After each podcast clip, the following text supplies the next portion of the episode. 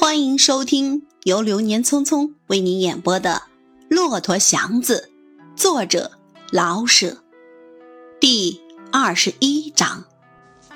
一想到那个老者与小马，祥子就把一切的希望都放下。而想了一天是一天吧，干嘛成天计较着牙根儿跟自己过不去呢？穷人的命，他似乎看明白了。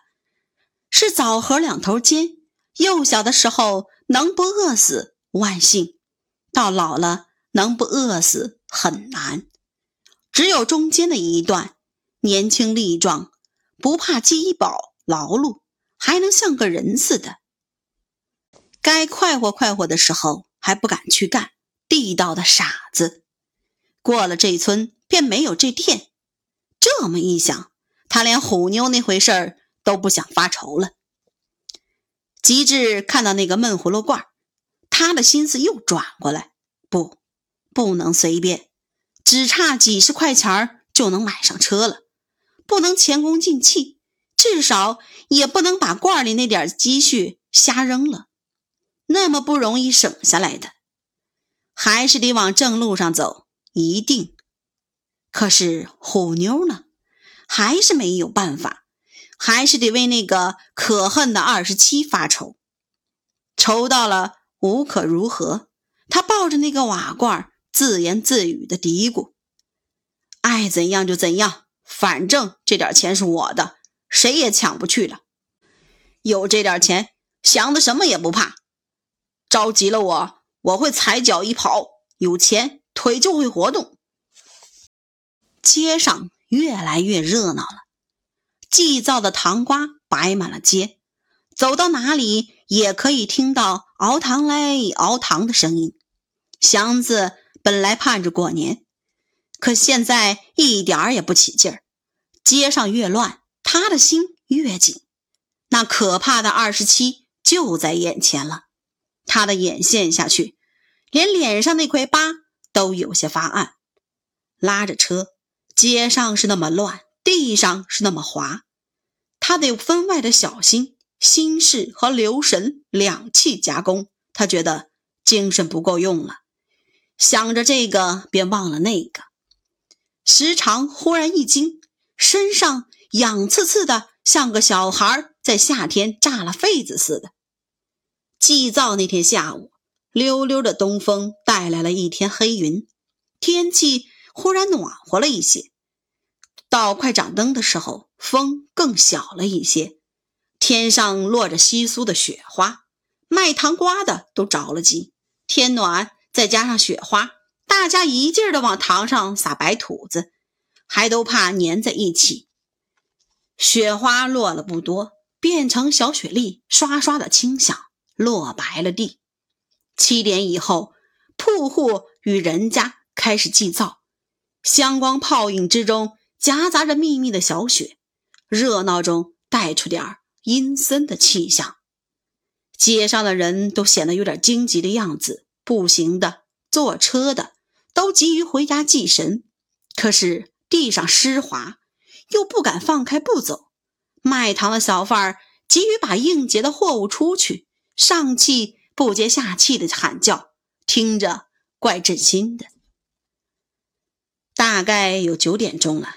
祥子拉着曹先生由西城回家，过了西单牌楼那一段热闹的街市，往东入了长安街，人马渐渐稀少起来。坦平的柏油马路上铺着一层薄雪，被街灯照得有点闪眼。偶尔过来辆汽车，灯光远射，小雪粒在灯光里带着点黄色，像撒着万颗金沙。快到新华门那一带，路本来极宽，加上薄雪，更叫人眼宽神爽，而且一切都仿佛更严肃了些。长安牌楼、新华门的门楼、南海的红墙，都带上了素冠，配着朱红柱墙，静静地在灯光下展示着故都的尊严。此时此地。令人感到北平仿佛并没有居民，真是一片穷宫郁郁。只有些老松默默地结着雪花。祥子没工夫看这些美景，一看眼前的玉露，他只想一步便跑到家中。那直白冷静的大路，似乎使他的心眼中一直的看到家门。可是他不能快跑，地上雪虽不厚，但是拿脚，一会儿鞋底上就粘成了一层厚，跺下去，一会儿又粘上了。伞力非常的小，可是沉重有分量，既拿脚又迷眼。他不能飞快的跑，雪粒打在身上也不容易化。他的衣肩上已经薄薄的一层，虽然不算什么，可是湿漉漉的，使他觉得别扭。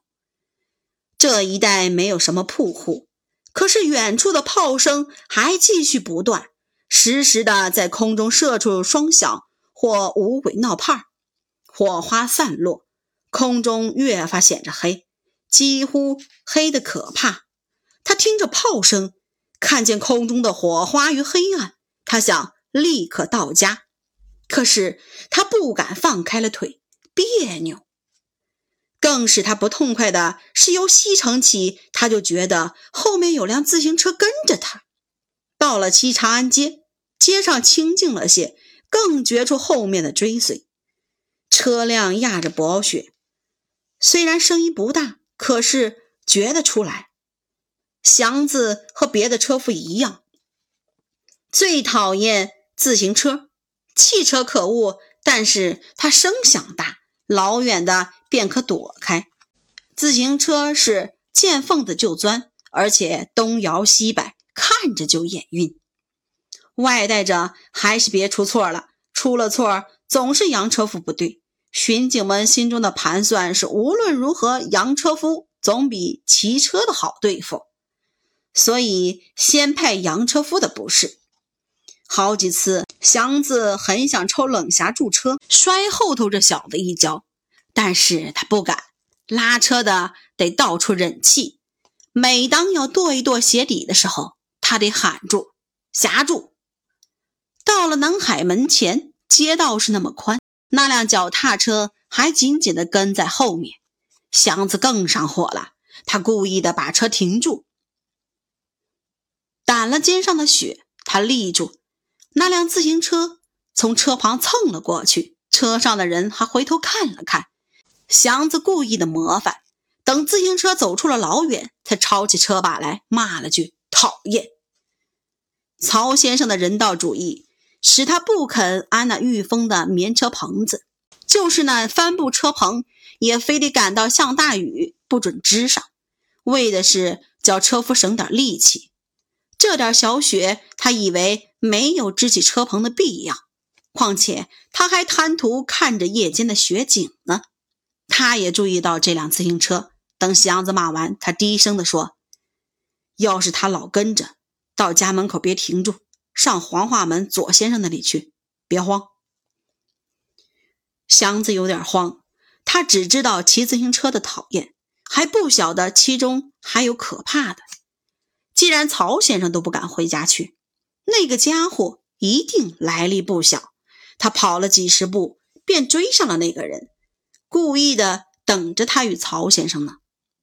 自行车把祥子让过去，祥子看了车上的人一眼，一眼。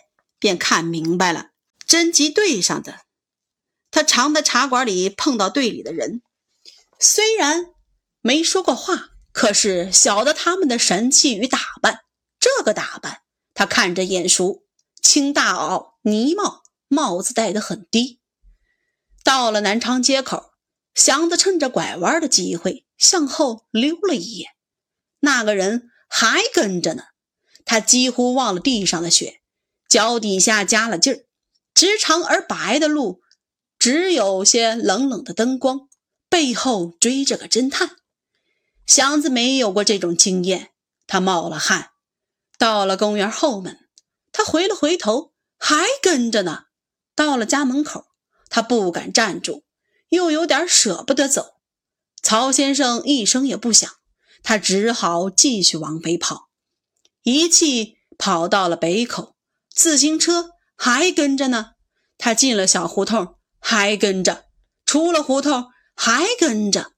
上黄化门去，本不应当进小胡同。直到他走到了胡同的北门口，才明白过来。他承认自己有点迷失，也就更生气，跑到景山背后，自行车往北向后门去了。祥子擦了把汗，雪小了些，可是雪粒中又有了几片雪花。祥子似乎喜爱雪花，大方方的在空中飞舞。不像雪莉那么使人憋气。他回头问了声：“上哪儿，先生？”“还到左宅。”“有人跟你打听我，你说不认识。”“是了。”祥子心中打开了鼓，可是不便细问。到了左家，曹先生叫祥子把车拉进去，赶紧关上门。曹先生还很镇定，可是神色不大好。嘱咐完祥子，他走进去。祥子刚把车拉进门洞来，放好，曹先生又出来了，同着左先生。祥子认识，并且知道左先生是宅上的好朋友。祥子，曹先生嘴动得很快。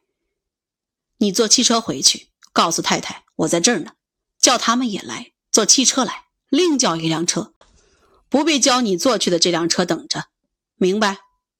好，告诉太太。带着应用的东西和书房里那几张画，听明白了？我这就给太太打电话，为的是再告诉你一声，怕他一着急把我的话忘了，你好提醒他一声。我去好不好？左先生问了一声。不必，刚才那个人未必一定是侦探，不过我心里有那么回事不能不防备一下。你先叫辆汽车来好不好？左先生去打电话叫车，曹先生又嘱咐了祥子一遍。汽车来到，我这给了钱，叫太太快收拾东西，别的都不要紧，就是千万带着小孩的东西和书房里那几张画，那几张画。等太太收拾好，叫高妈打电话要辆车上这儿来，这都明白了。等他们走后，你把大门锁好，搬到书房去睡，那里有电话。你会打电话？不会往外打，会接。其实祥子连接电话也不大喜欢，不过不愿意教曹先生着急，只好这么答应下来。那就行。曹先生接着往下说，说的还是很快。万一有个动静，你别去开门，他们都走了，剩下你一个，他们绝不放手你。见识不好的话，你灭了灯。打后院跳到王家去，王家的人你认得？对，在王家藏会儿再走。我的东西，你自己的东西都不用管，跳墙就走，省得把你拿了去。你若丢了东西，将来我赔上。先给你这五块钱拿着，好，我去给太太打电话，回头你再对他说一遍，不必说拿人。刚才那个骑车的，也许是侦探，也许不是，你也先别着慌。祥子心中很乱，好像有很多话要问，可是因急于记住曹先生所嘱咐的，不敢再问。汽车来了，祥子愣头愣脑地坐进去，雪不大不小的落着，车外面的东西看不大真，他直挺着腰板坐着，头几乎顶住车棚，他要思索一番，可是眼睛只顾看着车前的红箭头，红的那么鲜灵可爱。使车的面前的那把小刷子，自动的左右摆着，刷去玻璃上的哈气，也颇有趣儿。刚似乎把这看腻了，车已经到了家门，心中怪不得劲儿的下了车。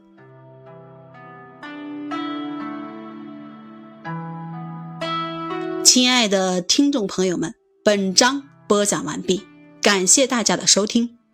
如果大家喜欢《流年匆匆》，记得订阅哟。